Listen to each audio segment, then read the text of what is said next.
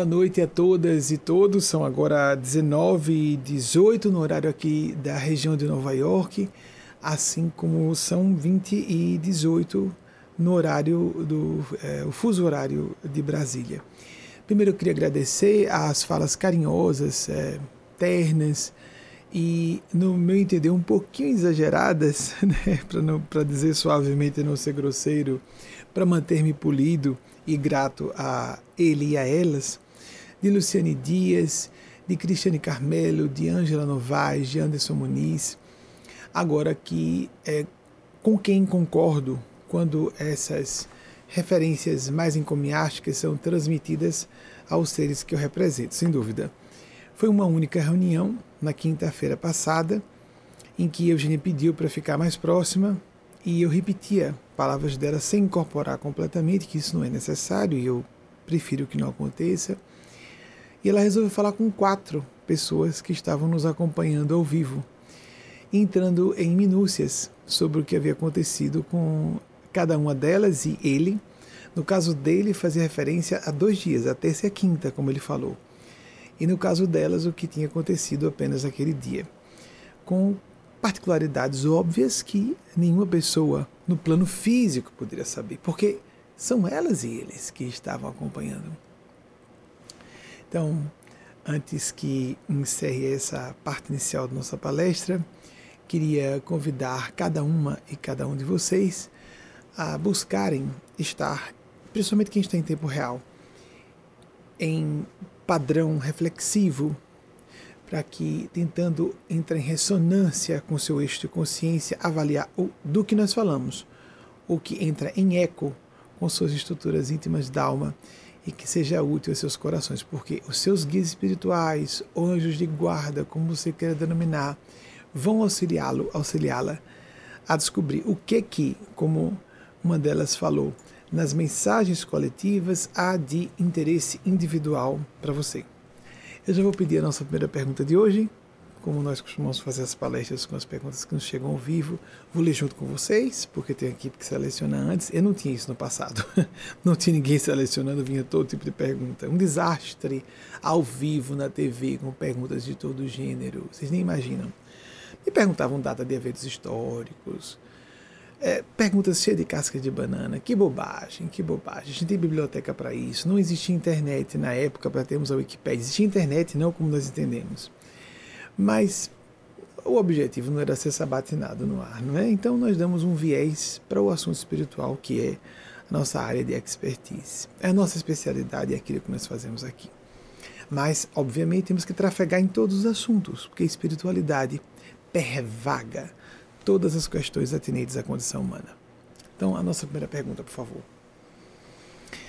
Aruna Siqueira é Franco da Rocha, São Paulo. Aruna, conhecido nosso, um beijo seu coração, filho. Existe alguma relação entre o episódio do Evangelho de Marcos, 5, 1 a 13, em que uma legião diante de Jesus pediu para adentrar, adentrar numa manada de dois mil porcos que se lançaram na direção do abismo desculpe botar a direção. E a postura pacata de a civilização humana ceder poder às influências das forças do mal, Arunã, sim. E a gente está vendo, eu não sei se você tem intenção, acredito que tenha, fazer uma vinculação ou uma associação já direta aos horrores que estamos vendo nessa época, maneira no Brasil, em que pessoas estão agindo como se fossem manadas de porcos, precipitando-se num abismo. O curioso é que há uma reação à luz de Jesus nesse episódio que diz: Oh, sabemos quem sois, ó Jesus, Filho do Deus Altíssimo. Vieste nos, nos perder antes da hora. Seres luminosos costumam gerar pavor em forças tenebrosas. O curioso é que as forças realmente identificadas com o mal, ou que sejam não necessariamente malevolentes, mas muito bem reconhecidas para si mesmas como viciosas ou rendidas à queda no pecado, reconhecem claramente o que é da luz. Quem se atrapalha sobre o que é da luz e o que não é, são pessoas fixadas numa visão egóica de mundo. Esse filtro egóico de mundo é trágico e nos faz distorcer todas as realidades, todos os domínios da realidade. É muito comum, vamos ver como é que nós vamos abordar esse assunto. É muito comum que nós gostemos de, é próprio do ser humano, que nós gostemos de ecoar com a maioria. O que é mais popular, o que é mais agradável, palatável, uma época. É comum que nós percebamos que pessoas que, por exemplo, pessoas que votam já na intenção de participar daquele pleito que vai levar um certo candidato ao poder. Eu não vou desperdiçar o meu voto, delírios desse gênero. Quero estar com a maioria. Estar com a maioria é ter mentalidade de manada. Gostei de lembrar disso, Aruna. Eu acho que está provocando essa questão. É até onde eu canso o que você quis dizer lendo nas entrelinhas do que você queira provocar. Que você é um, um rapaz bastante politizado. Aruna é integrante de um dos nossos é, núcleos de São Paulo. Que bom que tem uma pessoa nosso, de um dos nossos núcleos participando hoje. É um nome bem. Aruna Siqueira, pelo Siqueira, Aruna já é uh, um nome raro, mas o Siqueira, então, tira dúvida. E é de São Paulo, de fato. Se eu estiver enganado, se não for o nome, me digam, por favor não preciso e não devo buscar os espíritos para obter informações que eu posso obter por meio de pessoas no plano físico. Curiosamente, só para tornar a coisa engraçada, o meu primeiro parceiro, com quem nós não assumimos publicamente um relacionamento, é, num certo episódio estávamos fazendo um, um período de é, repouso e lazer. Nós saímos para uma casa de praia é emprestada por uma amiga e estávamos dormindo no mesmo quarto, mas não na mesma cama. Eu nunca gostei de dormir na mesma cama com meus companheiros. É, mas no mesmo quarto, às vezes, há períodos que eu gosto e há períodos que não. Então, num certo momento, eu estava sentado em posição de flor de lótus, porque da minha casa de 20 anos, e ali eu já estava fazendo a transição da casa de 20 para a casa de 30 anos.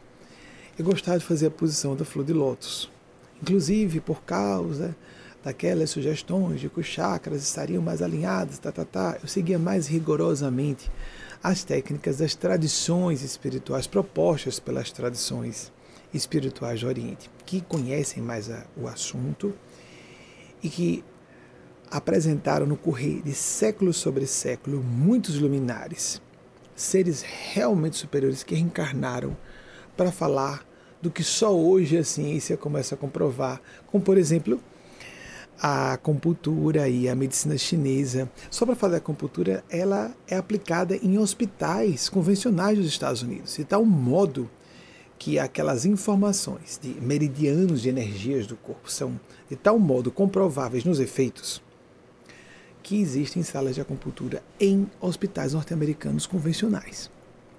Então, existe são fenômenos reais. Nós somos seres formados de energia.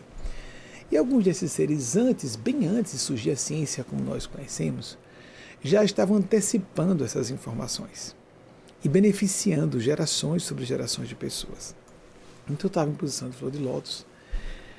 E aí então esse sujeito é, acordou. Eu estou falando assim livremente porque não é muito claro se ele era meu companheiro ou não, então eu não me dei conta da gravidade do motivo que foi, da situação que foi motivo de riso para mim.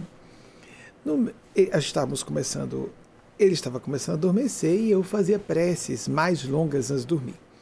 Eu evitei fazer isso, hoje eu costumo fazer preces e meditações mais longas ao acordar. E hoje eu faço em vários momentos durante o dia. É uma necessidade. Meditação, oração, canalização dos espíritos. Meditação, oração, canalização dos espíritos. Mesmo quando estou fazendo checagem de noticiário na imprensa.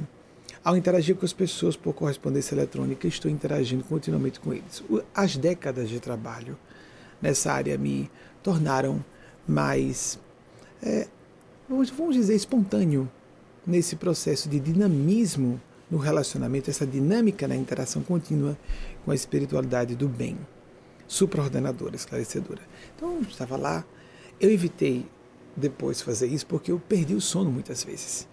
Porque alguns estados meditativos oracionais, em vez de relaxarem, tornam o cérebro hiperdinâmico. Nós podemos abrir as percepções de tal maneira que ah, essas percepções podem galvanizar o, a neurofisiologia e toda a estrutura bioeletroquímica do cérebro nos afasta do sono. Como isso é comum acontecer comigo, eu evitei fazer no final do dia. Mas nessa época eu fazia ainda. Então eu estava lá, ele já estava próximo de adormecer e eu me sentei na cama, isso na penumbra, em pulsão de flor de lótus. Daqui a pouco eu sou é, é, subtraído daquele estado de recolhimento e concentração por um, um grito do rapaz. Benjamin! Oh, susto! E disse um palavrão. Oh, susto da. Mas o que foi, Fulano? Tu aí, sentado como um Buda nesses termos, usando o português todo truncado, né? Segunda pessoa, com terceira pessoa no verbo, da flexão. Tem gente que acha que fala mais bonitinho está falando tudo errado. Tem regiões no Brasil que falam assim e acham que nós nordestinos falamos errado. Falamos mais errado, eu acho estranho. Bem, então, tem algumas situações bem hilárias nessa área e que nós vamos tratar de assuntos muito sérios e que bom, eu pedi aos Espíritos pudesse ficar mais leve o assunto, que é tão denso.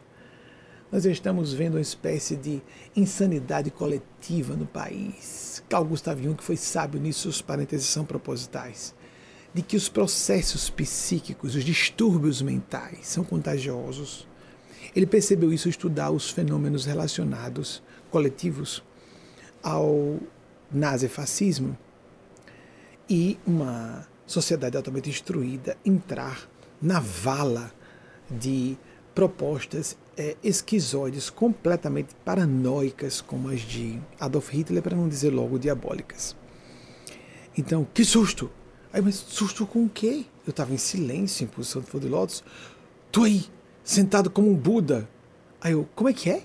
Você se assustou por eu estar aparecendo? Não, aqui não é elogioso, não é tranquilizador, porque as pessoas gostam de quando estão enfermas, terem alguém orando do seu lado, passando as continhas de um texto, fazendo uma meditação, a prece. É tranquilizador, né? Não, não, não, não, não. Deita, deita, deita. Enquanto não me deitei, criatura, eu não vou fazer barulho eu vou ficar fazendo minhas preces porque eu fazia uma fusão como até hoje. Oração e meditação, eu não faço, não uso som no sistema. Não, não, não, deita, senão eu não vou conseguir dormir. Era uma sinalização de que ele estava sintonizado com forças do mal e eu não levei a sério na época. Estava, como disse a vocês, na transição da casa de 20 para 30 anos, eu não levei a sério. Há pessoas que se assustam com pessoas que estão ligadas a forças da luz. Quando eu tinha o consultório aberto para aconselhamento espiritual, houve pessoas que entraram no meu consultório e não quiseram se sentar. Desde os anos 90, quando eu ainda nem tinha um consultório, até os anos 2000, inúmeras vezes pessoas me disseram que temiam ficar na minha presença. Mas, criatura, eu estou a serviço do bem. Vieram dizer que eu podia estar relacionada a forças do mal. Por quê? Porque você se colocou contra a nossa causa e aconteceu alguma coisa de ruim com você. Isso é a justiça divina apenas. Então, fiquemos atentos com aquilo que nós hostilizamos ou repelimos, porque a repulsão não é só contra aquilo que é ruim.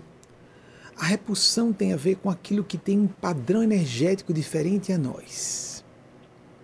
Quando a população brasileira em massa elege uma pessoa que diz abertamente o que a população em seu lado mais perverso, mais cínico e mesquinho acredita internamente, coloca uma pessoa no poder que as trata dessa forma.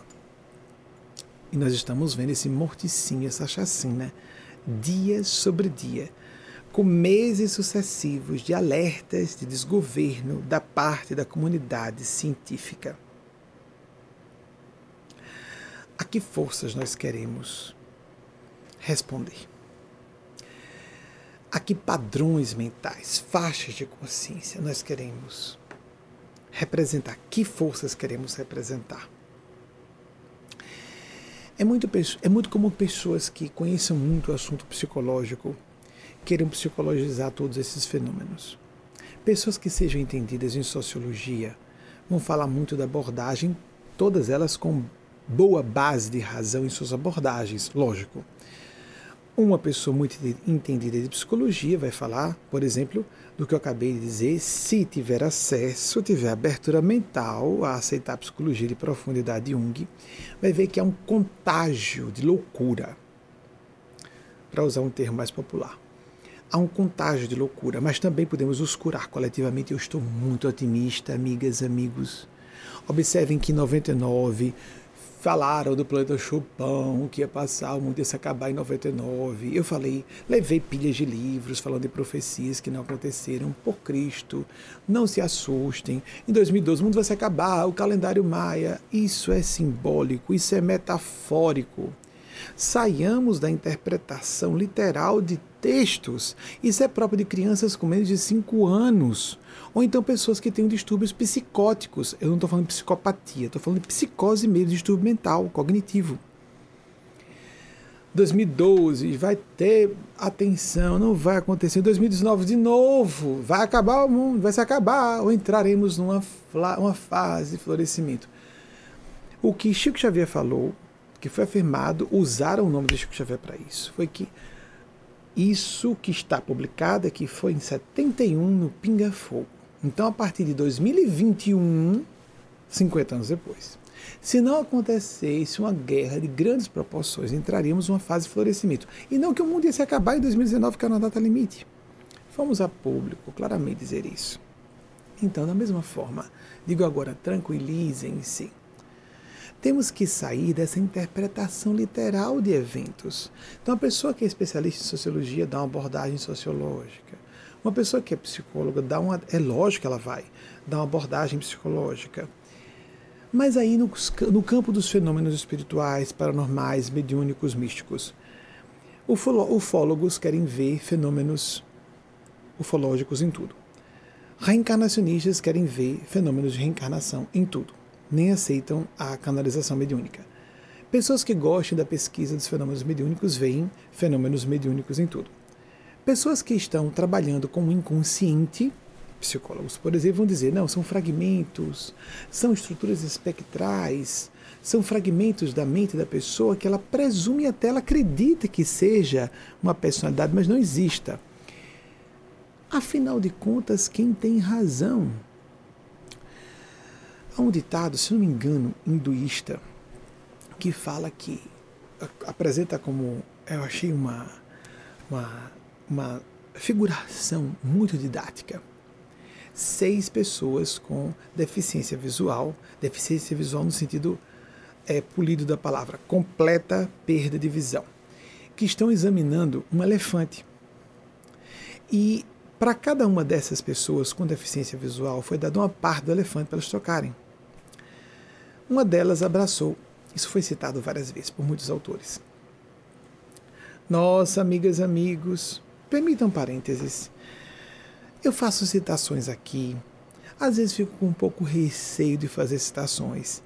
Mas olhem, deixa eu falar bem francamente com vocês. Embora eu fique acanhado porque soa pernóstico, não é snob, não. É honesto. É tão comum pessoas lerem alguma coisa, dizerem como sua, alguma coisa que não é sua. Às vezes a pessoa se esqueceu. Mas muitas vezes é malandragem. Ela leu, ela sabe de onde leu e ela não dá o crédito. É tão comum isso. Ela ouviu, sabe de onde ouviu e não dá o crédito. Eu sei que, por exemplo, conosco, muitas ideias que são originais do salto quântico são reproduzidas como se fosse de outra pessoa. Tem um pensamento, por exemplo, recentemente que eu vi, esse episódio do elefante já foi citado inúmeras vezes por várias fontes. Eu li em várias fontes. E não é aqui dos espíritos do nosso grupo. Eles apenas endossam e pedem que eu cite. Tem algumas dessas que são famosas. E uma delas que me surpreendeu que alguém recentemente, um sujeito que teria nível, porque abriu um portal de entrevistas é da comunidade anglofônica. E ele foi dizer: Eu gostei muito de um entrevistado que veio aqui e disse: Nós precisamos acrescentar vida aos, aos anos do que propriamente anos à vida. Ele não sabe que isso é ultra citado, recitado, recitado, que ninguém nem sabe quem foi a primeira pessoa quem proferiu essa máxima. eu suspeito, e não estou certo, que tenha sido o ex-primeiro-ministro da Inglaterra, Benjamin Disraeli, um homônimo.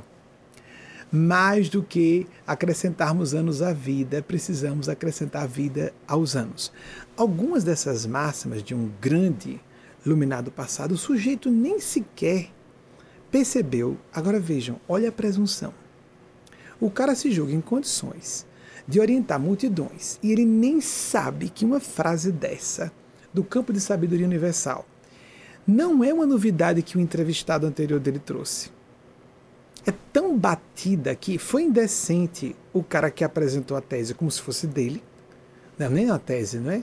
Uma assertiva, inteligente, criativa não é dele. Como também ele próprio não percebeu isso. Olhem que delicadeza. Nós temos muito, muito problema de ego muito problema de presunção. E, em contrapartida, em percentual menor, pessoas que se subestimam.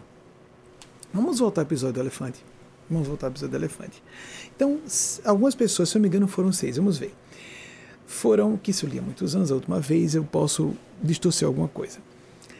Cada uma delas eu vou seguindo aqui os bons amigos espirituais. Por isso esse sistema de pergunta de vocês, para deixar que eles vão conduzindo. A maior parte do que eu estou falando aqui eu já li em algum momento, ou eles já me falaram em outro momento, mas muita coisa é dita aqui. Principalmente o que que eu devo falar ou não devo falar. De fato, muitas vezes a comunicação meramente telepática continua assim, que eu os veja ou as veja, e muitas vezes param, pare, epa, a linha de raciocínio está errada, e me fazem voltar num circuito diferente. Ah, precisa ver parênteses agora. Blá, blá, blá, blá. Bem, por isso, por, às vezes me dizem alguma coisa, e muita coisa, graças a Deus, eu fico sem conhecer. Não é necessário. Eles não vão sobrecarregar um cérebro encarnado, uma pessoa que está encapsulada como eu, num veículo de matéria densa. Então, as seis pessoas com deficiência, deficiência visual foram tiveram a oportunidade de tocar só uma parte do elefante. Um abraçou-se a uma das patas do quadrúpede. E então, o que, que você sente? Como que é, o elefante se assemelha a quê para você? Se assemelha a quê para você? E ele disse: Ah, sinto que é frondoso como uma árvore. um outro, a um outro foi dado tocar o rabo do elefante. Ah, ele é flexível e estreito como um cipó. A um outro foi dado tocar a orelha do elefante. Então ele, ah, parece uma folha. Uma folha, imaginem um elefante parecer uma folha. Uma folha imensa de uma árvore, uma folha grande, não é? Um outro foi dado tocar a lateral do elefante. Nossa, parece um paredão, um paredão. as costelas do elefante. A um outro foi dado tocar tromba. Nossa, parece uma serpente. Parece uma serpente. E a um outro a presa, afiado como um sabre. Quem estava com a razão? Todos. E ao mesmo tempo, nenhum deles. Porque não estavam com a visão completa. O problema da atualidade é mais grave ainda do que isso. Não só as pessoas são monofocadas, como temos um problema adicional. Muita gente, sem uma cultura geral suficiente, quer tomar uma abordagem multidisciplinar sem poder. Na verdade, não é nem abordagem multidisciplinar. Abordagem multidisciplinar é quando entrelaçamos linhas de pensamento de modo coerente, de modo substancioso, lastreado em dados, num pensar racional quando não científico. É dar palpite a respeito de tudo. A pessoa que julga por mera presunção que pode dar palpite a respeito de tudo. E então vou em defesa de uma comunidade que tem muita gente séria e vou tocar num assunto que eu não falei nem com os rapazes que moram comigo. Porque algumas informações eu vou ter acesso e guardo comigo para não criar aflições. E os espíritos hoje disseram: hoje você pode falar sobre isso. Caso surja o fluxo no momento, fale sobre isso. Porque isso eu acreditei que falaria. Caso surja, toque no assunto, para tranquilizar algumas pessoas assustadas. comunidade ufológica não é minha área de expertise. Eu não trabalho com o assunto. Não é a área fenomenológica que mais me agrade, mas eu conheço o assunto. Há alguns decênios eu leio sobre o assunto. Assim como alguns decênios eu leio sobre reencarnação, sobre mediunidade, sobre fenômenos de psicologia de profundidade. Por isso posso trafegar com relativa, precária segurança sobre esses assuntos. Uso a norma culta do idioma, o meu idioma primário, e posso perceber também os traços delirantes de presunção nessa era da internet, das bolhas de desinformação, de achismo, de pretensão de superioridade, de pessoas que se dão a falar do que não entendem passando vexame, passando, passando por ridículas, por estúpidas, estúpidas soberbas. É, tem um espírito amigo chamado de burrice presunçosa. Mais do que isso, é ignorância, estupidez casada à presunção. A pessoa não tem consciência do quanto estúpida ou ignorante é ou estúpida mesmo, de modo geral, ou estúpida naquele assunto, porque nós temos áreas de inteligência. As neurociências denominam isso de metacognição, uma capacidade que todos deveríamos ter bem desenvolvida e que não é muito desenvolvida no ser humano, de enxergarmos a limitação do nosso conhecimento. E quando a gente não percebe que não conhece um assunto, começa a dizer asneiras Vejam, a gente pode ver, quando a gente trafega sobre disciplinas do conhecimento, a gente deve chegar até o ponto em que a gente pode falar com segurança. Não pode entrar em certas especificidades ou em certa profundidade que é característica, é típica daqueles ou daquelas que conhecem a fundo o assunto. Alguém que dedica sua vida a estudar o assunto. Então, nós passamos pelo assunto na medida e a pessoa tem que ter consciência disso. E pessoas com baixo grau de instrução e baixa inteligência têm esse padrão psicológico amadurecido. É isso que nos meios acadêmicos se perde de perceber, que não é uma mera limitação intelectual, é psicológica, é moral. A pessoa é fixada no ego. Ela é arrogante. E arrogância casada à estupidez e ignorância é um vexame. A pessoa passa por, vou repetir, ridícula, patética, diante de quem tem um pouquinho mais de informação. Aí um grupo de pessoas mais ignorantes aplaude e a pessoa, arrasei. Por exemplo, o fenômeno de OVNIs. Eu acho que me trouxeram informações. Não, não, não acredito que foi sincero isso não. Deve ser ironia, deve ser uma brincadeira. Uma pessoa foi falar sobre esse evento que nós apresentamos. A gente pode interpretar como naves espaciais, sim. A gente pode interpretar como fenômenos místicos. Por exemplo, a aparição, segundo Jung, de fenômenos do inconsciente coletivo em forma desses discos voadores, ou naves espaciais. Nós podemos interpretar como sendo bólides de transporte de dimensões extrafísicas de vida como aqueles que creem em fenômenos espirituais em cidades astrais sabem que existe, ou um misto de tudo isso. Mas há muito mais coisas sérias envolvidas e alternativas mais complexas. Só para dar ideia a vocês. Recentemente, nos últimos 10 meses, 11 meses, a CIA soltou informações sobre pilotos treinados que estavam vindo, eles não chamaram de OVNIs, chamaram de aeronaves. Porque nós, nesses termos, eu devo colocar na descrição para vocês, ou pedir a equipe coloque na descrição dessa palestra, porque nós chamamos de aeronaves que estão realizando manobras que não podem ser nem da nossa tecnologia americana, nem de nenhum outro, nenhuma outra nação da Terra. O Pentágono também, recentemente, veio a público com informações equivalentes. E agora, mais recentemente, voltou a falar. Então, uma pessoa veio a público dizendo assim: gente, olha, OVNI significa objeto voador não identificado. Peraí. é, pareceu que a pessoa estava querendo ser irônica e explicar às pessoas o que era. O Pentágono apenas confirmou que o vídeo é autêntico, não confirmou que se trata de uma nave espacial, uma nave alienígena. Eu, não, não. Aí, lembro da sensação de vergonha alheia. Não, a pessoa não disse uma asneira tão grande assim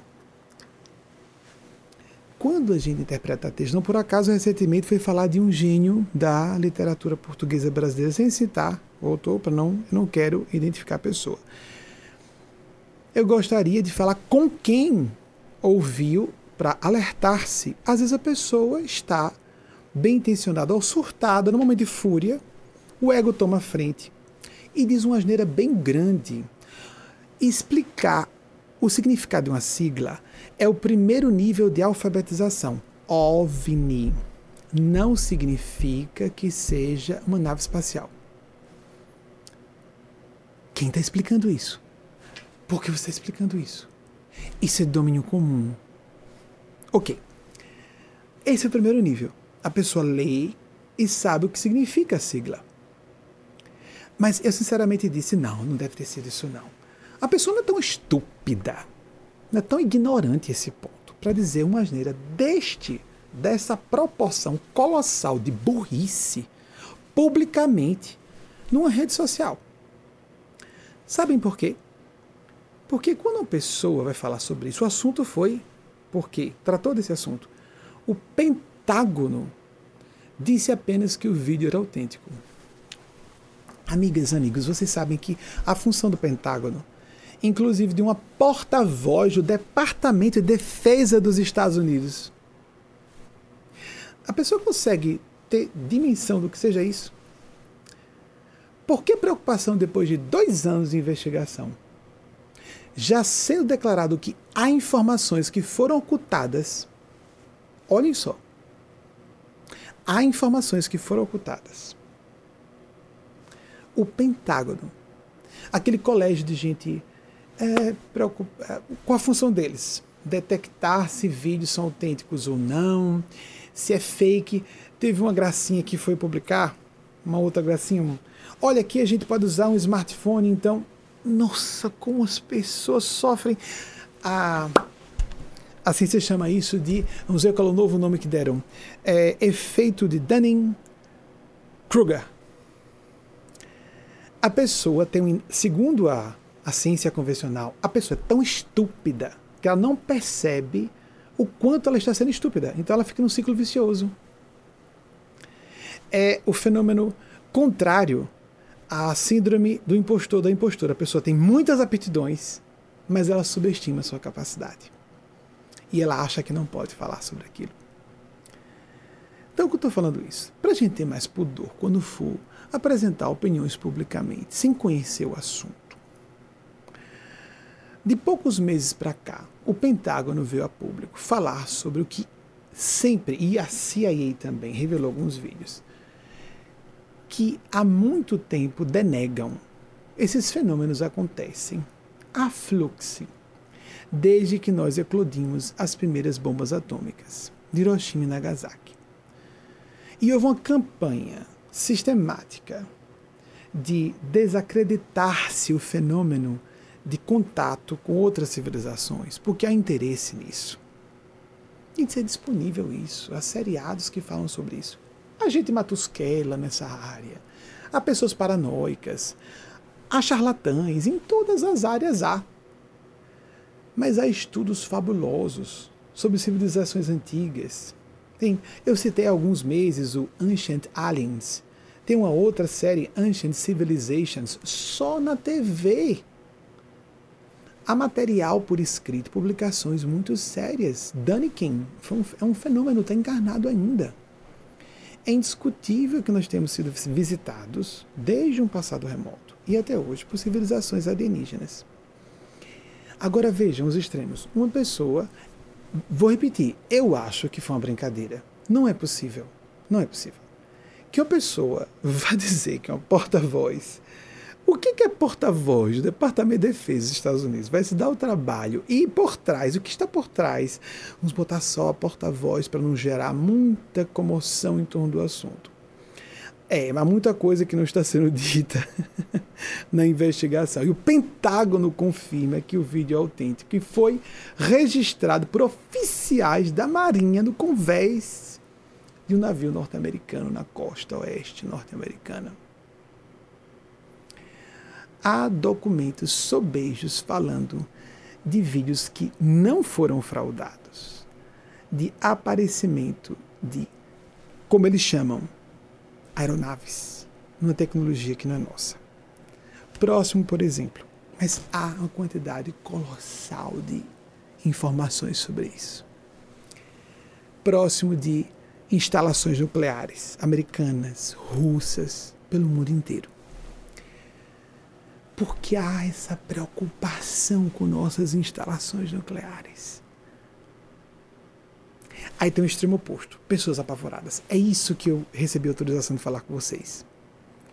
Porque existe a ideia de que fizeram engenharia reversa. Foi isso que eu não falei nem com os rapazes. Ah, meu Deus do céu, lá vão falar isso de novo depõe contra a causa ufológica, assim como depõe contra a causa do fenômeno mediúnico de precognição e de profecia, dizer que vai acontecer o apocalipse no próximo ano. Aí não acontece de novo. Um monte de gente começa a ficar desconfiada de que esses fenômenos sejam é, incongruentes ou inconsistentes ou não existam as funções precognitivas. Existem porque algumas pessoas correm de forma leviana para falar o que não deveriam falar. E lá vai alguém chega e diz: Não, é muito sério, é, existe. Vejam, aí é mais lógico. A pessoa fica assustada. Meu Deus do céu, o que, que é isso que o Pentágono vem confirmar que esse vídeo é autêntico? E recentemente eu disse a vocês: eles não usaram a palavra OVNI. Os próprios pilotos disseram: Nós sabemos que são aeronaves Pentágono e CIA nos últimos meses. Isso é que é novidade. Por que está acontecendo isso agora, durante a pandemia? Não vou responder isso. Por isso é mais razoável e lógico e inteligente que a pessoa fique assustada e não zombe. Zombaria é. Não, é porque OVNI significa objeto voador não identificado. é o primeiro nível de interpretação.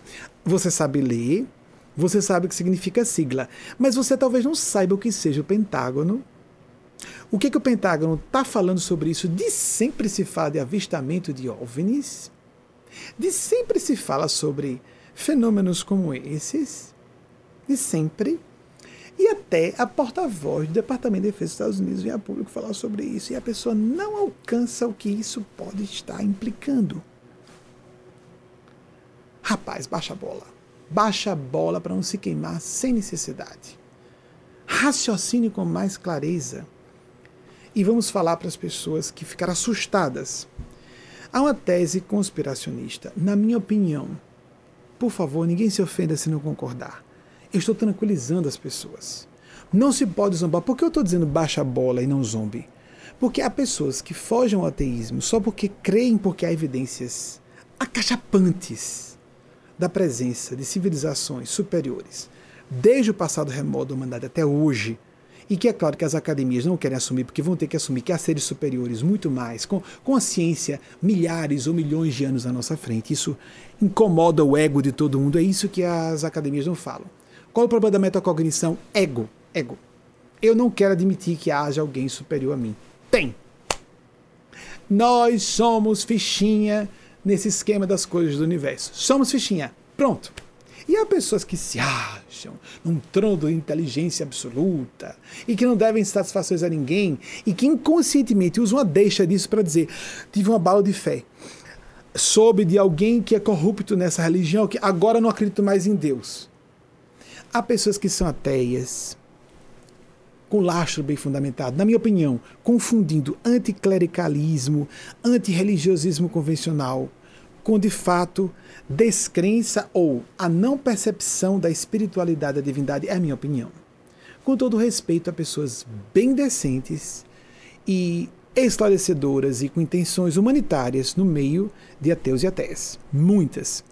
Mas eu percebo que expressiva maioria dessas pessoas tem traumas e problemas inconscientes até. Elas nem se dão conta que estão concluindo que Deus não existe por outra razão, que não aquelas que elas dizem para si mesmas.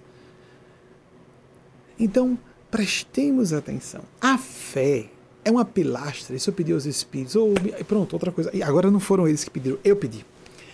Falando para um de vocês que perdeu um irmão biológico durante a pandemia nos últimos dias, é, os espíritos pediram para falar que a fé é uma espécie de pilastra de titânio numa casa que às vezes, no meio de uma tempestade com um grande vendaval, eu vou falar já da conspiração, derrubou as paredes de um prédio e só aquela pilastra fica de pé. Mas nós temos que nos abraçar aquela pilastra, senão a gente é arrastado e roldão pela, pelo vendaval. A pilastra não nos abraça. É porque a gente costuma dizer, veja como a gente inverte os valores na Terra. Estou com a fé balada, não me abalei, me decepcionei. Logo, abandono a religião, abandono Deus, abandono a espiritualidade. Nós podemos mudar de religião, temos uma visão menos dogmática, convencional de religião, mas podemos ver a espiritualidade e divindade de forma mais ampla. É o mesmo que dizer, ai, que equação matemática complexa. Ai, desisti, não acredito mais na matemática, desisti. Não, não, não dá. Não existe mais para mim. Eu não entendi, logo não existe.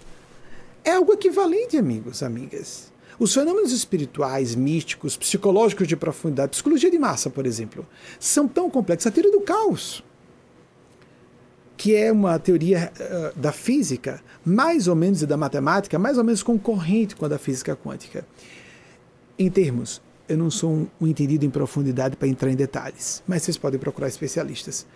Meu Deus do céu, há muitas variáveis envolvidas, não significa que não se possa explicar, apenas são, é, é uma equação complexa demais. E não dizer, não entendi, logo não existe.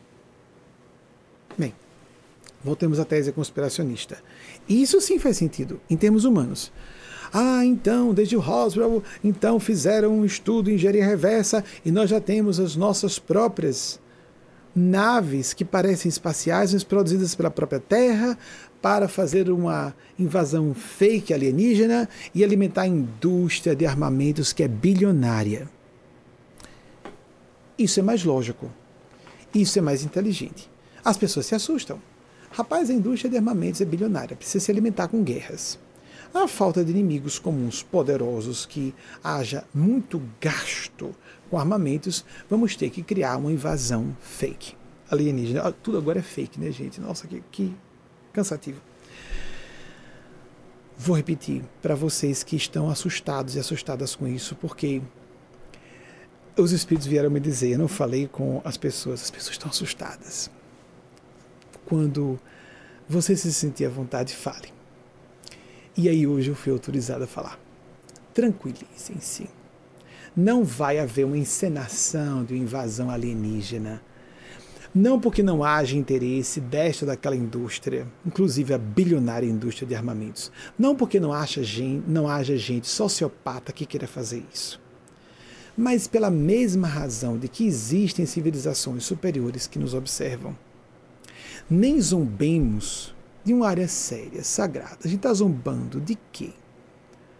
de forças militares estarem sendo ameaçadas. Amigos, o que a novidade que há é o Pentágono começar a falar sobre isso. É para a gente ficar aterrorizado. Isso é raciocínio adulto.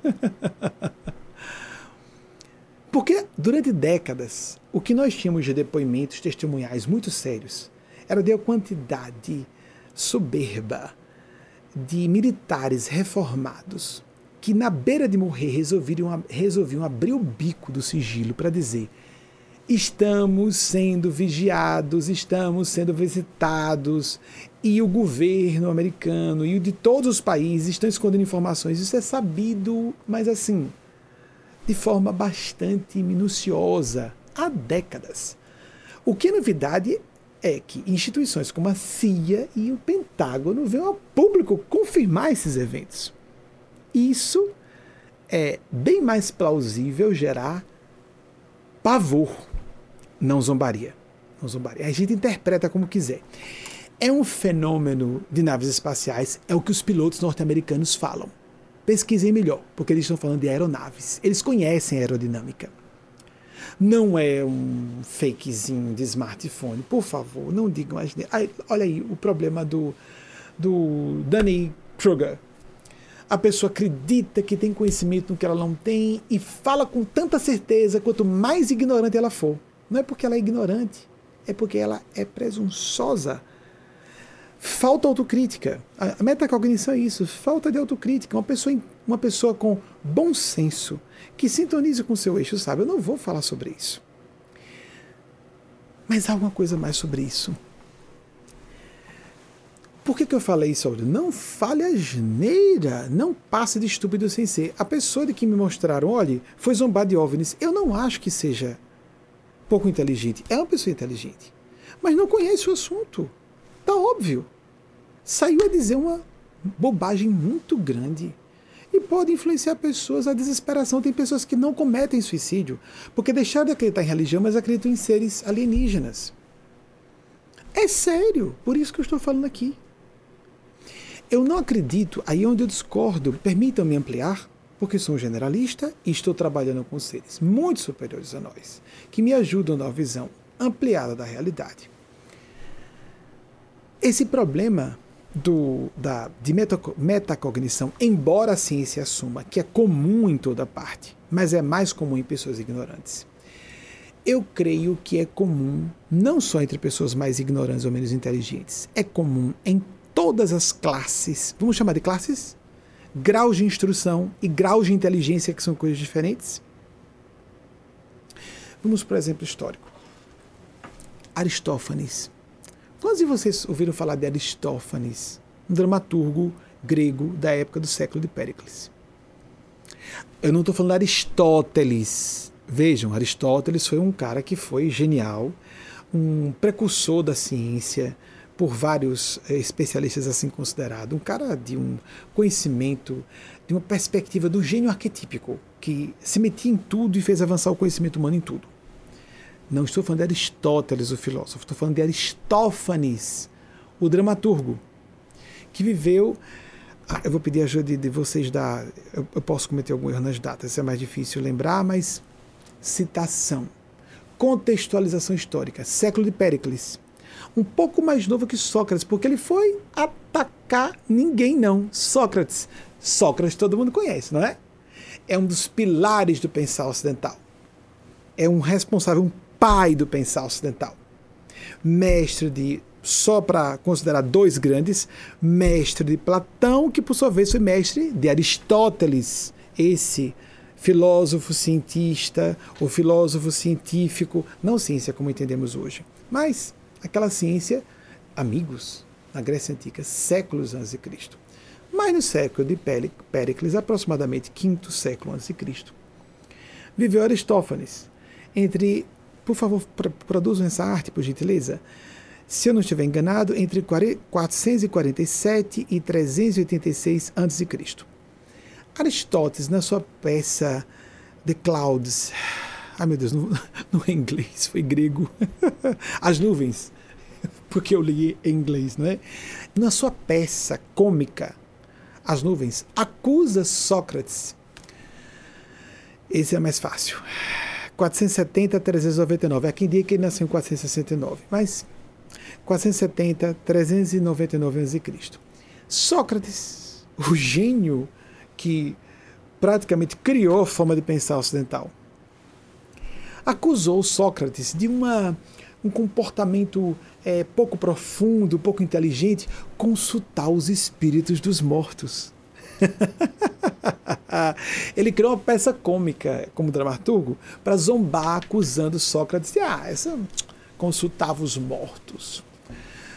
Quantos de vocês, eu pergunto, que percentual dos amigos e das amigas que me ouvem, provavelmente filósofos conhecem Aristófanes, quem gosta da área de teatro provavelmente já ouviu falar ou já leu na faculdade, mas poucos de vocês conhecem, mas todos conhecemos Sócrates. Aristófanes era tolo? Não! Os estudiosos sobre Aristófanes dizem que ele dá todos os indícios de uma pessoa sofisticadíssima, com um lastro cultural melhor que existia na época, porque viveu no século de Péricles. Mas onde entra, entra a metacognição aí?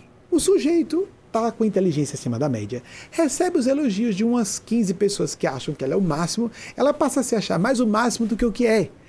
E ela resolve criticar o outro que é muito superior a ele, mas ele não tem alcance. Não é de inteligência só, não.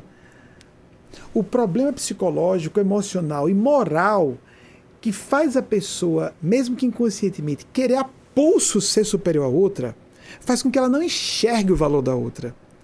Aristófanes não tinha nível nenhum para criticar Sócrates. Zero. Zero, zero e mais zero de novo. Foi um homem brilhante para sua época. Mas não há como comparar. Foi um referencial para a área de dramaturgia. Ponto. Não é um pai do pensar ocidental, um dos pilares da forma de pensar que se tornou hegemônica na nossa cultura. Sócrates, Sócrates é um gênio por excelência. Eu quase o coloco ao lado de luminares como Jesus e Buda que criaram civilizações. Por isso, eles foram alicerces civilizacionais. A metacognição, falhas de metacognição, e esse distúrbio que agora estão chamando de Danny é, Kruger, acontece com pessoas muito instruídas e inteligentes. Vocês veem com que frequência eu falo aqui de um PhD em sociologia vir falar de espiritualidade. Você já leu sobre o assunto? Realmente. Alguém, por exemplo, em outras áreas as pessoas se respeitam. Um PhD em linguística não vai falar de com um PhD de medicina na área de medicina, nem um PhD de medicina vai falar com um PhD em direito. Eu nunca vi, no nosso grupo temos muitas pessoas com doutorado, pós-doutorado, eu nunca vi ninguém abrir a boca para falar na área da outra pessoa. São pessoas sensatas. Nas próprias academias não acontece isso, mas há um vício em nossa cultura de supor que o assunto espiritual, porque estamos numa época de iconoclastia, atenção, iconoclastia tem que estar é, permeada pelo espírito humanista de colocar alguma coisa no lugar para não desesperarmos pessoas, adolescentes cometendo suicídio, amigos, amigas. Nós não podemos brincar de simplesmente dizer: ah, que bobagem! Fundamente o que você está dizendo. Tenha cuidado para não se meter no que você não compreende.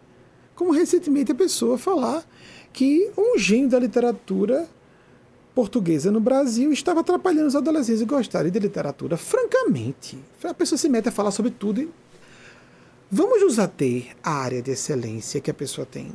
A pessoa tem aquela área, tem um público, um certo grau, né, limitado de conhecimento, de às vezes a faixa etária é muito baixa, muita gente aplaudindo, não sabe nem o que está aplaudindo, não conhece, não, não alcança. Pessoas que são influenciadoras têm que ter responsabilidade com o que falam, porque vão dar contas, quer pensem ou não, do que estão dizendo. Como disse, a pessoa pode interpretar de várias formas. Nós trouxemos a associação que ufólogos fazem de fenômenos é, de OVNI, ou como falam os pilotos norte-americanos, aeronaves que não são da tecnologia da Terra, nesses termos, como a pessoa negou. Pentágono, Pentágono, a casa de anjos ou de criancinhas tolas, né? O Departamento de Defesa dos Estados Unidos da América, certo, a maior potência militar da Terra, vem a público para falar de um, um vídeo dizendo que o vídeo, o vídeo é autêntico. Certo, não dá para dimensionar. Vamos abaixar a bola. Vamos, não acho que a pessoa seja tão pouco inteligente, tão estúpida a esse ponto, mas ego muito tem. Então, em vez de ego inflado, tenhamos ego concentrado, ego integrado. Não tem importância a pessoa ser vaidosa, isso é bobagem. Essa condenação é hipócrita, moralista. O que importa é que a pessoa pense com ego lúcido. Eu não vou me meter a falar do que eu não conheço. E por, por estar acostumado a soltar qualquer coisa assim, na base do ímpeto, do impulso, faz vexame para si e vai dar contas da influência que exerce sobre outras pessoas. Mas voltando para a tranquilização. Então, sobre a questão da pilastra, da fé. A pessoa diz: Ah, sofri uma decepção e agora estou com a fé abalada. Não, nós nos abalamos com a crise, como esse amigo que perdeu um irmão. Aí o que a gente faz? Se abraça a pilastra, porque a pilastra não nos abraça. Porque tudo pode ser vendaval, furacão, vulcão, terremoto, forças da vida que são autorizadas por Deus. E nós temos que avançar nossa percepção, ampliar, agudizar, aprofundar, entrelaçar com vários ângulos de observação a percepção da realidade para não nos deixarmos tragar pelo buraco tal do abismo, os porcos caindo no abismo que o Marunã provocou. Então, prestemos atenção, sejamos mais responsáveis, porque quer percebamos ou não, estamos dando conta a forças superiores. Deus existe, espiritualidade existe, não importando como denominemos, anjos, Espírito Santo, Espíritos Santos de Deus, Jesus, Maria, Siddhartha Gautama Buda, o budismo é um pouco diferente. Há budistas que nem creem em vida após a morte. Né? Então, é mais complexo, é mais, concordo com os autores que dizem, é mais uma linha de psicologia, de tradição arquimilenar, do que uma linha propriamente, não é uma religião, não parece ser. Há pessoas que tratam como uma religião, mas o budismo é bem complexo. Eu não gosto de quando a gente não aceita que há seres superiores. Recentemente eu soube, eu não me dei o trabalho de ver, um ateu acadêmico, uma pessoa culta, foi fazer um debate com um padre pop. Um cara visivelmente inculto e despreparado para enfrentá-lo. Mas não, eu não vou ver, nem ver. Eu não, nem vou assistir a isso. Isso é um vexame. Por que não chama? Se fosse para ser um representante da Igreja Católica, por que não chama um acadêmico jesuíta, como esse acadêmico de uma é, que tem feição ateia. Por que não é decente o bastante? Porque quando você vai para um ringue, vê-se a massa corpórea, não é isso? Nós vamos falar, vamos discutir aqui com o padre pop em culto, que eu arrebento o cara em público ainda dá uma guinada na minha popularidade, desmascarando a inconsistência dos argumentos dele. Mas não porque a doutrina dele seja ruim, é porque o cara é despreparado para enfrentar aquele acadêmico. Só isso. Richard Dawkins sumiu do mapa quando foi enfrentado por um grande teólogo que deixou-o a zero num debate. E ele teve que ser forçado a dizer que, em vez de ateu, era agnóstico. Então, às vezes a malandragem deliberada. Com essa pessoa eu vou debater. Mas essa pessoa não. E às vezes é inconsciente, porque a pessoa quer confirmar que a sua tese seguramente está certa. Quando eu fui fazer um debate que eu teria do que eu achei distinto com o padre Quevedo, que era o especialista em desmascarar fenômenos mediúnicos, ele terminou com a que ficou até dois anos. Eu resolvi tirar do ar, o sujeito já desencarnou, não achei justo. Ele terminou, muitos de vocês acompanharam e ficaram apaixonados com esse, esse debate. Estava com um pouco mais de 30 anos.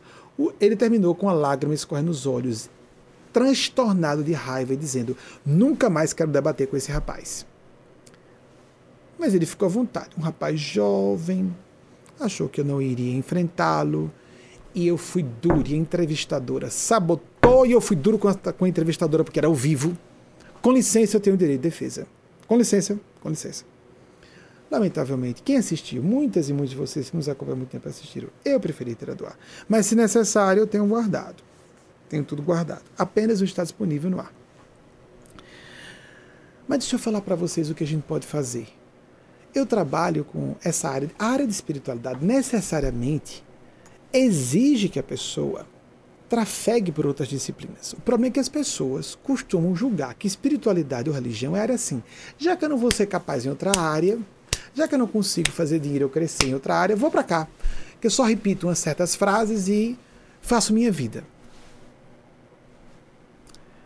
Esse é um problema. Espiritualidade. Tratar com espiritualidade com a divindade é um dos assuntos mais complexos que existem. Lógico. Então, vou dar um exemplo que, do que aconteceu. Não sei se eu trouxe isso aqui a público na palestra aberta domingo. O grupo mais fechado esse. Algumas pessoas estão aqui até hoje e presenciaram esse evento. Poucas, porque foi no final dos anos 90, porque eu estava na segunda metade da minha casa há 20 anos. Na época não havia filtragem de perguntas como hoje. E as pessoas jogavam todo tipo de pergunta que vocês pensarem, que não tinha nem pé nem cabeça com o assunto. Um rapaz sem intenção de me comprometer, de me prejudicar, com um distúrbio cognitivo, com um distúrbio de cognição, tinha sofrido uma lesão cerebral por conta de um uso excessivo de drogas. Levantou a mão. Era de inspirar piedade, de cortar o coração. Levantou a mão, eu dei palavra a ele. Era um, círculo, um círculozinho, meio círculo, meia lua. As pessoas fazendo perguntas ali, eu respondendo, sem nem sistema de amplificação de voz. Depois é que eu apliquei ali mesmo o sistema de amplificação de voz, mas no início nem isso tinha. Era um grupo de poucas dezenas de pessoas. O rapaz levantou a mão e já estava com um programa de TV no ar que lancei aos 23 anos. Eu devia estar com 26, eu vou me equivocar se eu quiser ser preciso. 26, 27, 28, não mais do que isso, não podia ter mais de 28. Eu estava entre 25 e 28 anos, por causa do local onde nós fazíamos as palestras na época. Então posso garantir que foi nesse período. Um rapaz pediu palavra e me perguntou isso, acreditem. Você poderia falar com eu não vou uh, reproduzir como mais ou menos ele falou, para não parecer preconceituoso, porque o rapaz tinha lesões no cérebro decorrentes da infelicidade de ter se envolvido com drogas. E eu não quero de modo algum desenhar de uma pessoa que tenha sofrido tanto. Mas ele estava com problema de dicção, teve dificuldade de terminar a frase, mas ele fez essa pergunta: Você poderia falar sobre as baleias? Só isso. Eu não vou lembrar em todos os detalhes como foi que eu abordei. Nossa, quem diria? Um rapaz com distúrbio cognitivo, com uma lesão no cérebro, me faz uma pergunta que eu não tenho para onde correr. Então, o que eu comecei a dizer, eu lembro de usar a palavra oceanografia. Eu não sou oceanógrafo. Eu não, não conheço quase nada sobre cetáceos. Mas o que eu posso fazer? Pronto, a gente tem que reconhecer, eu não conheço o assunto.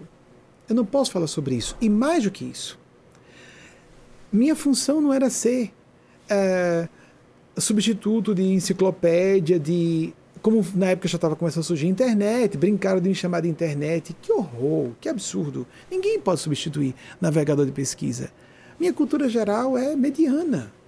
Gostaria de ter uma cultura, muito francamente, para o trabalho que eu faço, eu posso estar acima da média, mas pelo trabalho que eu faço, gostaria de ter um conhecimento muito mais amplo e profundo. Então, uma citação, citaçãozinha aqui ou ali para o trabalho que eu faço, meus colegas de espiritualidade deveriam ser assim. Mas o que acontece é que pessoas que têm aptidão para fazerem esse trabalho, normalmente não estão erradas, preferem ir para outras áreas. Falaram isso na minha casa há 20 anos. Rapaz, vá fazer dinheiro como advogado. Eu estava na faculdade de Direito. Querido, vá para o ápice da carreira do, jurídica. Vá para o caminho de ser desembargador, ministro, o que for. Eu vi isso numa fase em que a gente está frágil, com a autoestima comprometida. Mas meu coração e minha consciência não me autorizaram a isso. Eu já estava conversando com os guias espirituais. Eu esperei passar fome, não cheguei a isso. Eu não imaginava que iria o que viria pela frente. Onde eu achei que haveria mais dificuldades, não houve, e onde eu não pensava, teve dificuldades. Mas o que eu vejo normalmente é: eu poderia, mas eu vou mais a cuidar de mim. As pessoas não são más por cuidarem de si, primeiramente. Mas o que nós vemos é que nas religiões campeiam os espertalhões e os psicopatas. Não todos, há pessoas bem intencionadas em todas elas. Pessoas que vão encontram ali uma rota fácil de ascender ao poder da fortuna material e do poder público. Campeia isso e estimula o ateísmo e o desespero das pessoas. De novo, não só o suicídio direto, mas outras formas de morte em vida, a desesperança, a perda de propósito. É isso que são religiosos ou religiosas? As pessoas se afastam. Eu quero brigar várias vezes no, pelo bem, defender isso de maneira o máximo possível fundamentada, ainda que me esforçando sempre por ser didático. Vou voltar à história da oceanografia já já. Ainda que tentando ser didático, ainda que tentando ser acessível para pessoas que não conheçam essa área ou aquela, mas para defender a, com bastante combatividade o direito de as pessoas serem instruídas, inteligentes e crerem na espiritualidade em Deus. Há muita gente no seio das academias que tem até vergonha de dizer que creem em Deus estão completamente convencidas na espiritualidade, mas não dá nem para falar com os colegas.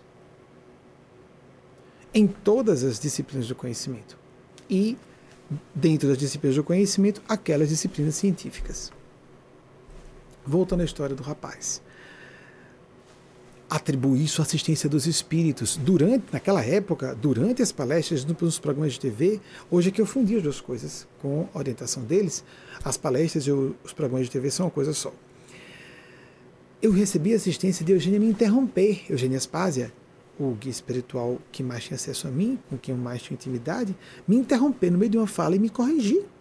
E eu dizer, me desculpem, acabei de dizer uma asneira como foi numa situação e que nos anos 90 eu defendi a tese de que entre homossexuais não poderia haver adoção. Preconceito puro. E ela explicou. Tudo na época, hoje a gente sabe que isso é um absurdo, não é? Porque, vejam o que eu fui dizer na época. É porque eu acredito que precisa haver o referencial masculino e feminino para a criação de jovens. Eu, como gay, achava errado. E estava sendo preconceituoso contra mim mesmo. Eu não assumi publicamente na época porque não era a época de assumir publicamente, eu tinha receio de queimar a causa, mas nunca disse que era heterossexual em público.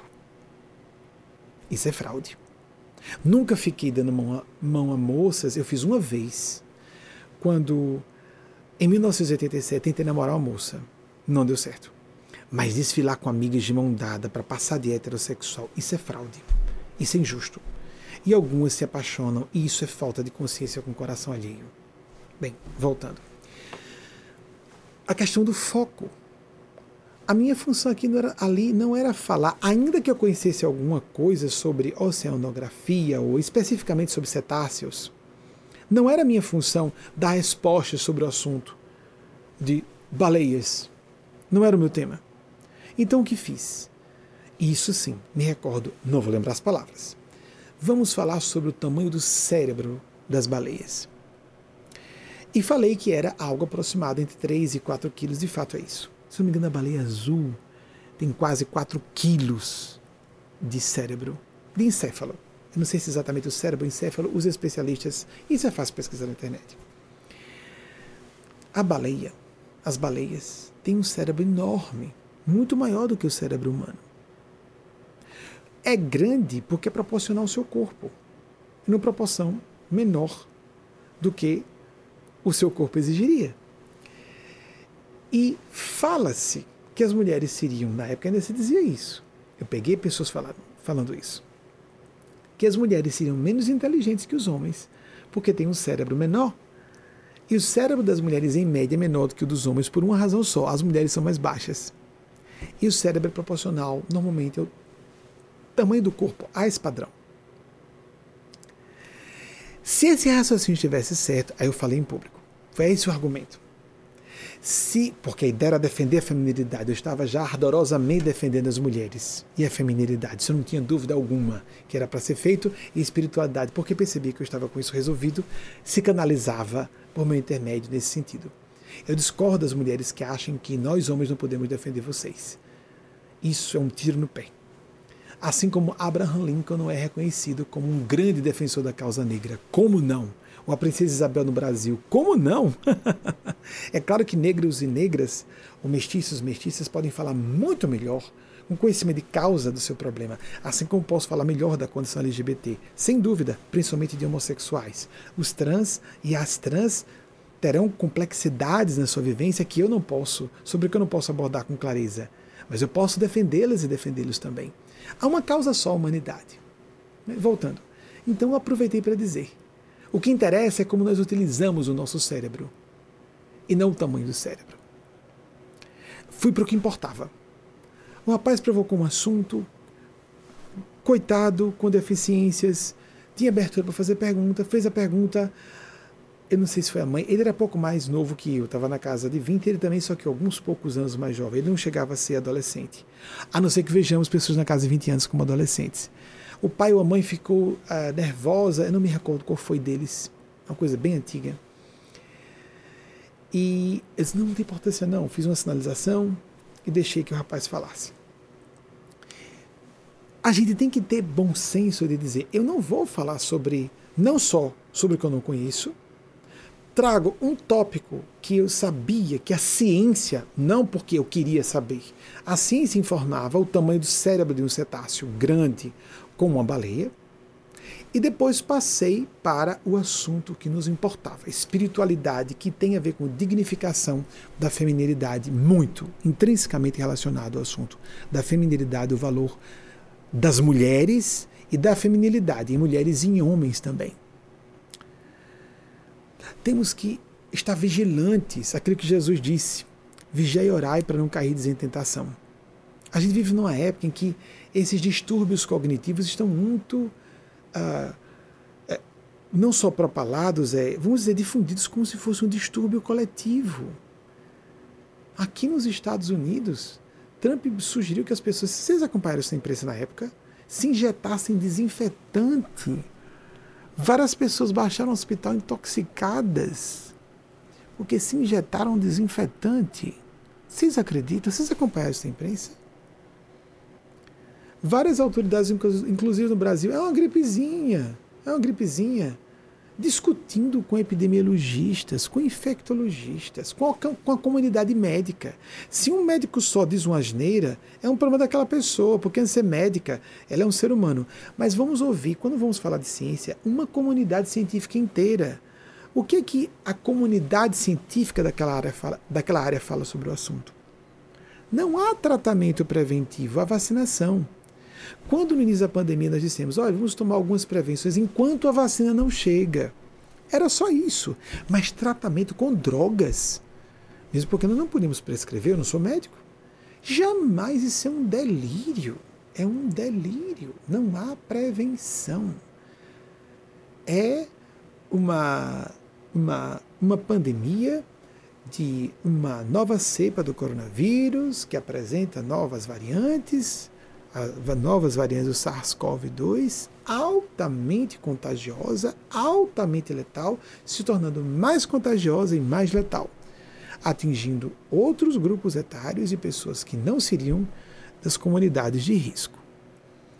E por isso o Brasil sofre o perigo de se tornar uma ameaça internacional. Esperemos que não cheguemos a isso. Eu estou otimista que isso não vai acontecer. Espero ter sido é, útil a vocês nesse sentido, nesse particular. Lembrando que nós precisamos voltar ao nosso eixo. Crise coletiva, uma como que o Brasil atravessa, acredito, vou repetir o que disse na semana passada, que não seja exagerado dizer a maior tragédia nacional, a maior tragédia da história do Brasil. Se pensarmos no número de mortes, podemos falar isso. Não é só a economia que está colapsando. Meu Deus, antes de economia, falou-se aqui nos Estados Unidos, antes de economia temos que ter pessoas para haver uma economia. São disparates psicopáticos que são ditos desavergonhadamente. Repetimos, existe um poder estabelecido que às vezes não tem força para estabelecer um poder opressivo, mas às vezes consegue uma manobra do mal para fazer isso, e a Suprema Corte de um país pode cair, mas se essa Suprema Corte detiver, tem cortes internacionais. Nós temos que ler história. É hora de mulheres e homens de bem, sob a maneira pessoas em posição de poder, agirem. Há um acompliciamento pela negligência muito sério desde antes da campanha, durante a campanha presidencial. Aquela chapa poderia ser impugnada lá atrás, uma pessoa declarando ser favorável à tortura, declarando que mataria 30 mil pessoas de cara quando chegasse ao poder, se quisesse, se pudesse, que a ditadura tinha matado pouca gente. Aquela chapa poderia ter sido impugnada lá atrás. A negligência estava acontecendo em 2018, está até hoje. As notícias sobre enfrentamentos e eventuais impeachments parece, parecem estar fora de época em alguns anos.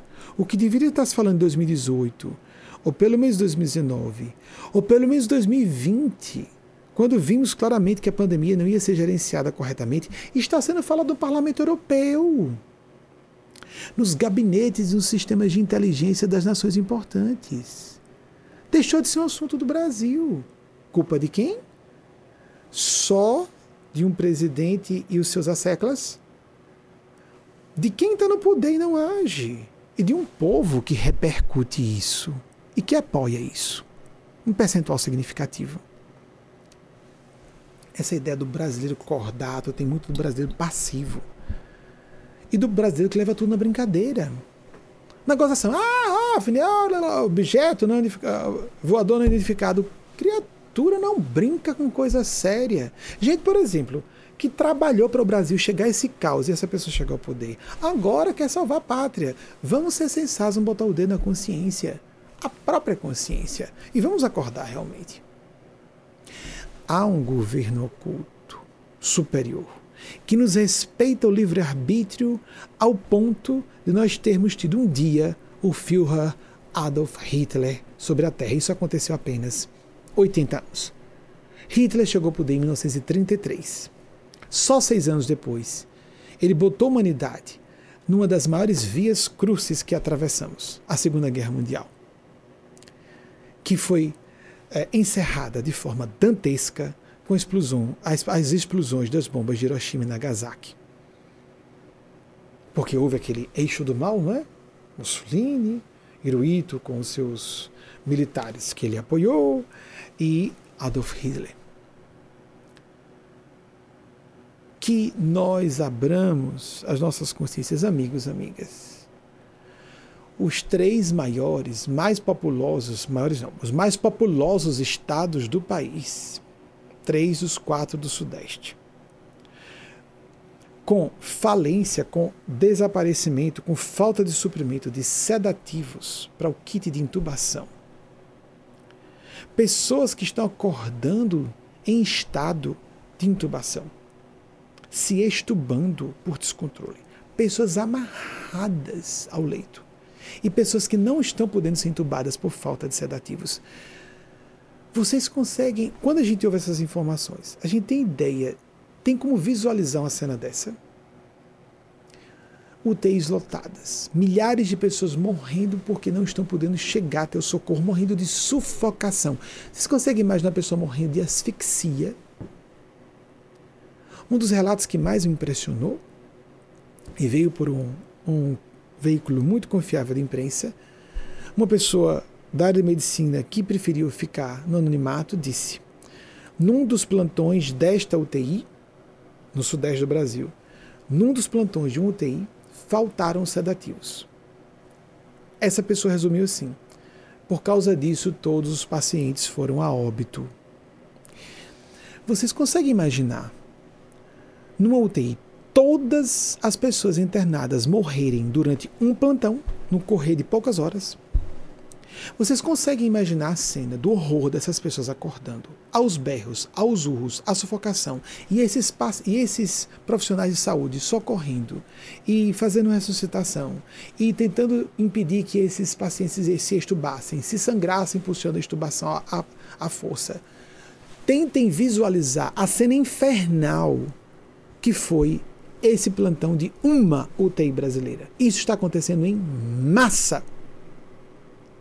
Nós somos muito refratários a ações indiscutivelmente necessárias no Brasil. Essa brasilidade, essa passividade, esse acompliciamento com o mal.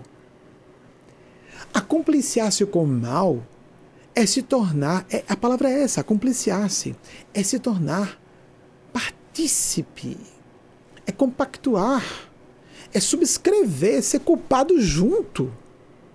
Se não diante de, de, tribunais internacionais, ou diante de uma consciência amortecida na soberba, eu sou uma pessoa inatingível porque eu sou uma grande autoridade, mas diante dos tribunais celestes, que a pessoa acredite e quer não. Quanto mais nós precisaremos de notícias clamorosamente trágicas, diabolicamente trágicas. É um desastre nacional infernal. Nós vamos realmente ficar na iminência de uma intervenção internacional. Que coisa triste, como eu disse na semana passada, que o que nos ajuda é o interesse geopolítico de que o Brasil, como uma potência regional, se despedace. Só que, como estamos tratando de uma pandemia e de variantes mais contagiosas e letais de um vírus pouco conhecido, podendo contornar as atuais vacinas em processo de distribuição nos países desenvolvidos e de aplicação, a coisa pode não ficar apenas em deixa o Brasil se arrebentar. Se a coisa ficar um pouco mais séria em termos sanitários, nós podemos ter uma intervenção internacional. Está acontecendo, já falei isso há já algumas semanas, isso seria deduzível sem nada de informação mediúnica e nós estamos brincando com fogo.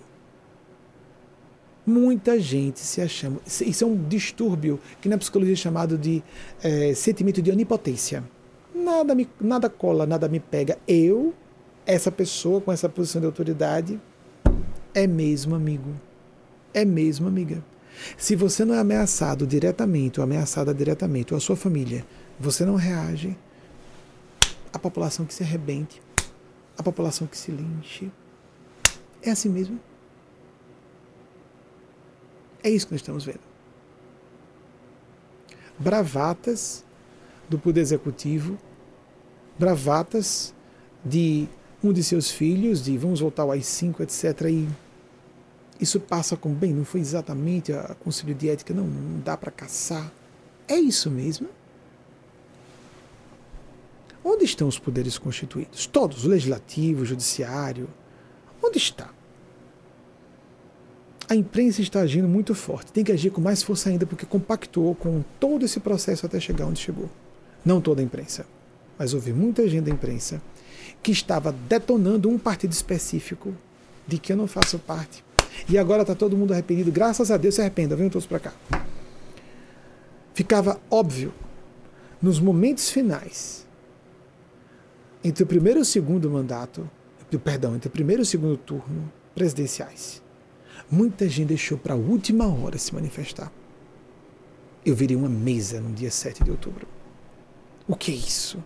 E disse uma coisa ingênua Estamos no nível tribal de civilização? Não, isso é a instalação de um padrão infernal e nós estamos vendo o inferno acontecer. Pessoas que participaram, que estão se colocando como vítimas, que bom. Se coloquem como vítimas, compreendam que participaram disso e agora ajam com mais eficácia. Ajam com mais eficácia, se arrependam e vamos agir em conjunto. E muita gente que estava como se estivesse entorpecida. Tem muita gente no poder assim, entorpecida, adormecida, deitado em berço esplêndido, como diz a letra do nosso hino nacional. Tem muita gente deitada em berço esplêndido, seu poder onipotente. Eu sou inatacável, porque eu sou nessa posição do poder na República. Sou inatacável. Mas se entrar um regime opressivo, ditatorial, ah, não vai acontecer isso não a, as instituições democráticas brasileiras aguentam? Aguentam. Que tradição democrática nós temos? Quantos séculos, como os Estados Unidos? Que tradição democrática nós temos? Alguns decênios? De 85 para cá? Vamos ler história. Sentimento de onipotência. Falta meta, metacognição. Precisamos ser um pouquinho mais rápidos tem um espírito um, um pouco mais agudo de urgência. A população está morrendo sufocada. Eu estou. O curioso é que no nosso grupo, de algumas centenas de pessoas, só dos núcleos, o grupo é bem pequeno. Ninguém veio a óbito aqui. Mas em torno as pessoas estão, tendo, estão indo a óbito. Então eu tenho listas de condolências. Não é? Aí vem óbito um parente, um amigo, etc. Lá, em 25 de janeiro, 25 de janeiro de 2020, os espíritos me pediram que eu antecipasse, que as pessoas não se assustassem, porque não ia ser tão grave como a pandemia de 1918, nem como a pandemia da peste bubônica, mas que muita gente ia morrer. Ali mesmo, quando estava fazendo uma palestra presencial em Aracaju, em Sergipe, aqui mesmo, vai morrer muita gente. As pessoas ficaram com um cara de paisagem, como ela esperava que ficassem, estupefatas porque só tinha acontecido 50 óbitos, tinham acontecido só 50 óbitos na China. Nós tivemos uma pandemia em 2009, 88 milhões de pessoas foram vacinadas no Brasil e eu não falei absolutamente nada sobre aquilo na época.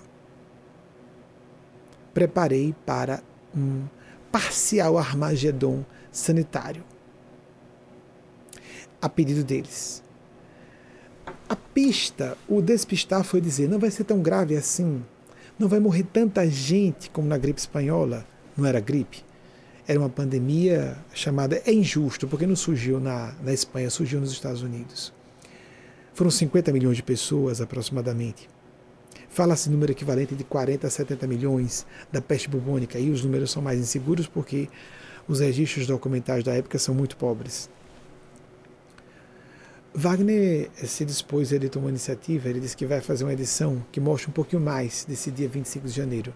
A notícia naquela noite era de que havia acontecido, havia acontecido, havia acontecido uh, um grupo apenas de 50 óbitos. Até ali só 50 óbitos. 56. Tinha acabado de passar 50 óbitos, 56 óbitos na China. Mas dessa altura de uh, canalizador desses seres que anteciparam tudo isso. Eu disse que não iria o mundo se acabar em 2019, como estavam falando em nome deles e delas, mas disse que a pandemia seria, seria gravíssima. Eu estava usando a palavra pandemia quando estava falando de surto epidêmico, um surto naquela região. Não se estava usando pandemia. E a Organização Mundial de Saúde só declarou pandemia em 11 de março. Muito bem. Havia aqui ali alguém falando já de pandemia, mas muito pouco. Só que eu não falei só pandemia, eu disse que seria não tão grave como a de 2000, 1918, nem tão grave com a peste bubônica. Dessa altura, de pessoa que estava tranquilizando, antecipando algo tão grave assim, digo, vai passar. Você que está no Brasil, vai passar. Tem um limite para a força do mal agir. Usando pessoas que pensam que estão se beneficiando. O problema do espertalhão e da espertalhona é que não percebe que astúcia do ego não tem a ver com inteligência e antecipação de consequências. Há certas situações que são insustentáveis e essas pessoas não percebem que está insustentável. O Brasil não é a Coreia do Norte. Houve quem dissesse: o Brasil está sendo convertido na Venezuela. Não tem como. É uma questão de tempo. Isso vai desabar. Vejam que interessante. Em inglês, a palavra colapsar, a palavra cognata colapsar, né? É, tem muito mais o sentido de desabar do que em português. Colapsar pode significar também o colapso das torres gêmeas. O melhor, num bom português, é dizer o desabamento. Mas aí a gente está com muito anglicismo. Existe esse sentido também em português. Mas vejam, na física de subpartículas, fala-se sobre o colapso da função de onda. Quando algo que estava no campo da onda de possibilidades e de probabilidades de possibilidades de ocorrer eventos possíveis, alguns mais ou menos prováveis que outros, um deles colapsa, desaba na realidade. Acontece, materializa-se. Em janeiro de 2016, eu publiquei um artigo em nome dos bons espíritos e pedi: deixe que eu assuma, deixam por favor que eu assuma, que via semelhanças entre o Brasil e a Alemanha nazista de Hitler. Nós avisamos publicamente.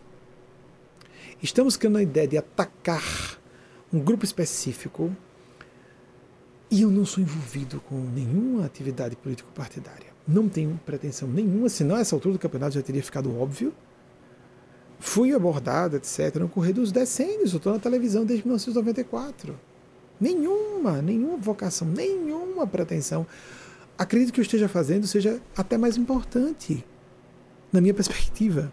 Porque eu estou falando com os líderes, com os políticos, com as pessoas que sejam sintonizadas com o bem, para que elas usem o seu poder. Eu não faço questão, não quero, não tem meu, não é do meu perfil.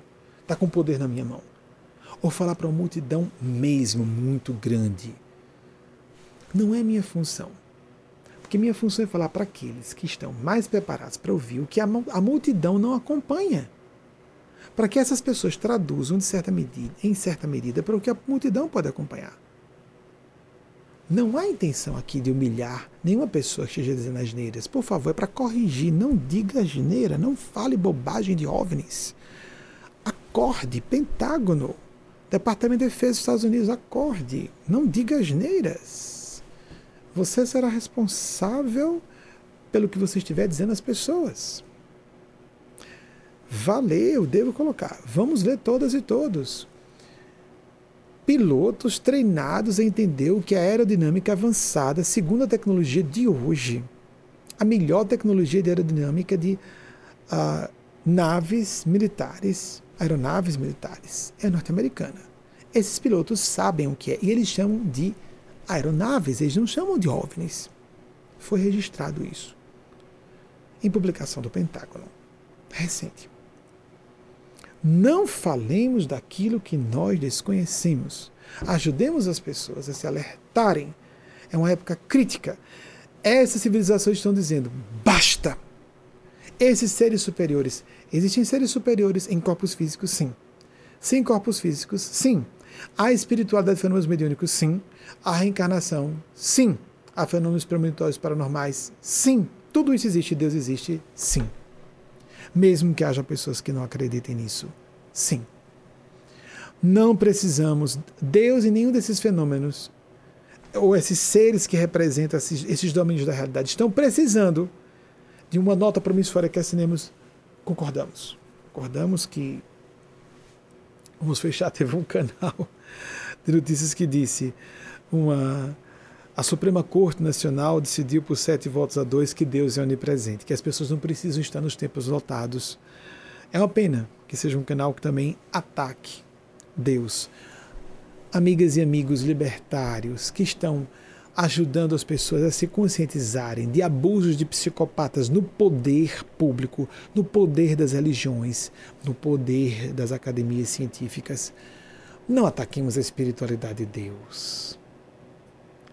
Não ataquemos seres que estão acima de nós, que por um tempo são misericordiosos. E ah, não tem importância não, Deus entende, Deus perdoa. Deus é Deus. Esses seres são superiores, ponto. Eles não respondem a, aos nossos esquemas moralistas limitados. E eles agem com misericórdia até um ponto. Depois que ultrapassamos esse ponto, age a implacabilidade da justiça de Deus alguém vai pensar, por isso que algumas pessoas se decepcionam, isso é limitado, isso é bizonho, isso é falta de inteligência. Teve morte, meu filho não merecia morrer, mas o filho da vizinha pode. Uma criancinha com câncer, você não sabe quem é o espírito que está na criança. Ok. Se você tem uma mente tão bizonha que não consegue ultrapassar essas decepções, então desista da matemática. Essa equação é matemática é muito avançada. Não consigo entender, não acredito mais na matemática. Eu fui um médico. O médico não pareceu muito competente. Desisti da medicina, não acredito mais na medicina. Então não vá mais a médico, amigo, amiga. Deus é Deus. Deus não é bonzinho. A gente imaginou Jesus na cruz, sangrando, Pai perdoa porque eles não sabem o que fazem. Ele falou isso. Há questionamentos sobre alguns eruditos que dizem que Jesus não teria falado exatamente isso. Mas o fato é que, leamos os evangelhos. Jesus era duro, duro, principalmente com todas as classes de poder constituídas, derrubando as bancas do templo com um chicote na mão. Deus é o Deus da morte também, não só da vida, da enfermidade, não só da saúde. Uma pessoa está no poder hoje ou no estrelato, amanhece no dia seguinte com câncer, uma metástase é, não tratável sofre um acidente e perde a vida. Uma pessoa está hoje numa certa posição de poder e perde da noite para o dia. Deus é o Deus dos vulcões, dos terremotos, do aquecimento global, autorizando inclusive que o nosso livre-arbítrio deixe o planeta à beira do apocalipse ambiental. Há um ponto até onde iremos, é o tal do basta bíblico a terra está salva. Para você que me ouve preocupado, preocupada, a terra está salva. Até onde os guias espirituais que eu represento falam, a terra está salva. Maria Cristo pediu que a terra fosse salva. Mas, paradoxalmente, o nosso livre-arbítrio é respeitado.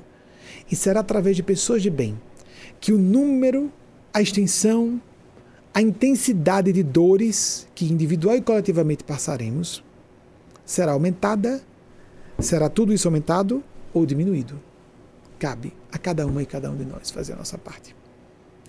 beijo no coração de cada um e cada um de vocês. Assim, os, as, os, as artes não é que eu pedi.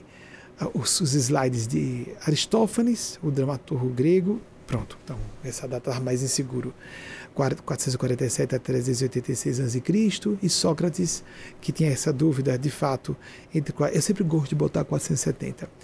469, 470 a.C. a 399, 70 ou 69 anos aproximadamente. Ele foi é, sentenciado à morte, capital, em Cicuta, por ser considerado subversivo, porque estava instilando, inclusive, a prática homossexual entre jovens. Interessante como não se fala muito sobre isso, não é? Entre outras atitudes subversivas. Que respeitemos os gênios do passado, os gênios do presente e de sempre. Que nos acompanhem e nos veem, quer nós gostemos disso ou não. Muitas pessoas estabelecem convicção à base de gosto. Eu discordo, discordo, e a gente vai procurando razões para dizer que discorda. Amigos, amigas, eu não estou numa quebra de braço. Vou dizer que eu tenho razão. Vou citar para dizer que eu tenho. Vamos sair da high school. Olha, tem gente na high school, no, no ensino médio, que tem mais maturidade que isso. Eu não estou aqui para uma quebra de braço para dizer quem tem razão. Minha função aqui é alertar as pessoas para que cometamos menos erros, acertemos mais, evitemos os erros maiores e potencializemos os, os acertos urgentes, não só os melhores, urgentes. Há muita omissão muita omissão de quem está no poder. A pessoa quer ser de bem enquadrada, boazinha, certinha, elogiada, agradando os colegas. E como põe a cabeça no travesseiro, na base onipotência? Eu, autoridade constituída. Tem muitos deuses e deusas aí que estão negligentes há anos no país. E continuam achando que está em tempo. Está em tempo de quê? Quantas guerras mataram tantas pessoas por dia como estão morrendo no Brasil. Algumas pessoas estão começando a passar para o outro lado só porque agora seus parentes e elas próprias não têm mais UTI para elas mesmas se precisarem. É assim que nós raciocinamos? Então estamos próximos a demônios, porque não somos bichos, temos cérebro. Demônios e demônias, bestas, como falou uma jornalista recentemente. Mas ela falou sobre sou presidente. Eu acho que tem muitas bestas no país. Muita gente silente e acomodada.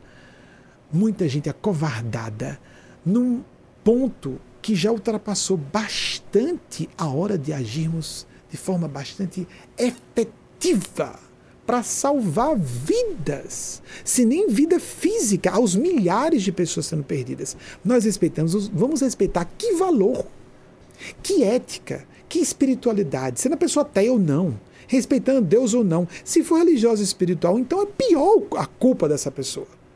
Se nós não respeitamos vidas físicas ou pessoas, o que é mais, na minha opinião, mais medonho, a pessoa não ter direito de uma morte tranquila. Logo no início da pandemia, pessoalmente, confidencio-me com vocês aqui publicamente. Porque ah, na dúvida, porque sofro de enfermidade respiratória crônica desde a infância, isso que coisa boa, não é?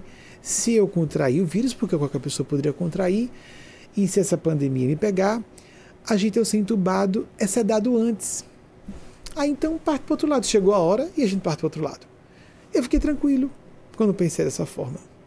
Amigos, amigas, esse insumo hospitalar, os insumos hospitalares relacionados à sedação de pacientes está faltando esse, esse insumo.